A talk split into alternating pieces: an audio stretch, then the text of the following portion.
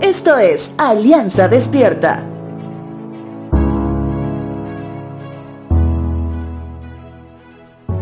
El mundo está plagado de consejos para que nos vaya bien en la vida. Sin embargo, en la aplicación de estos podemos encontrar lo que realmente son. Te doy unos ejemplos. Hay uno famoso que dice, al que madruga Dios le ayuda. Y que dicho sea de paso es un consejo que no es parte de la Biblia.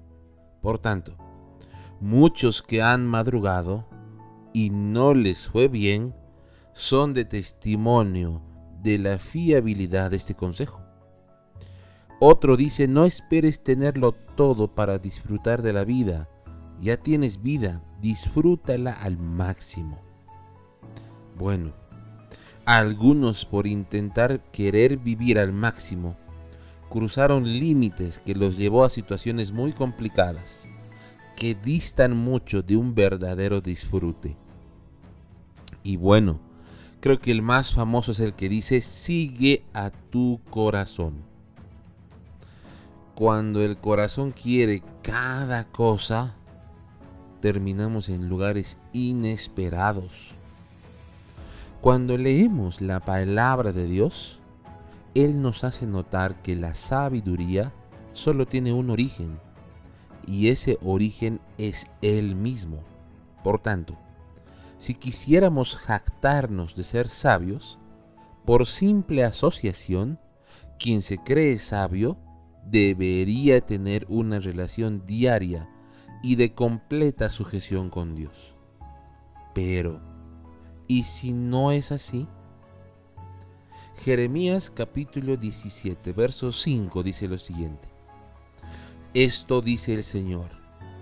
Malditos son los que ponen su confianza en simples seres humanos, que se apoyan en la fuerza humana y apartan el corazón del Señor. Sí, lo sé. Palabra dura, pero también muy cierta. Vivir una vida de dependencia en Dios te permitirá conocer de antemano lo que viene de Dios y lo que no.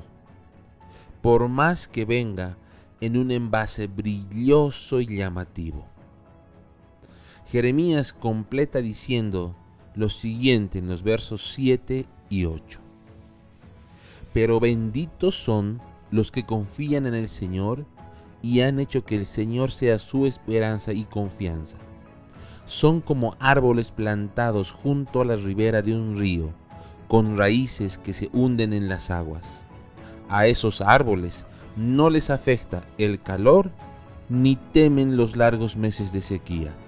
Sus hojas están siempre verdes y nunca dejan de producir fruto.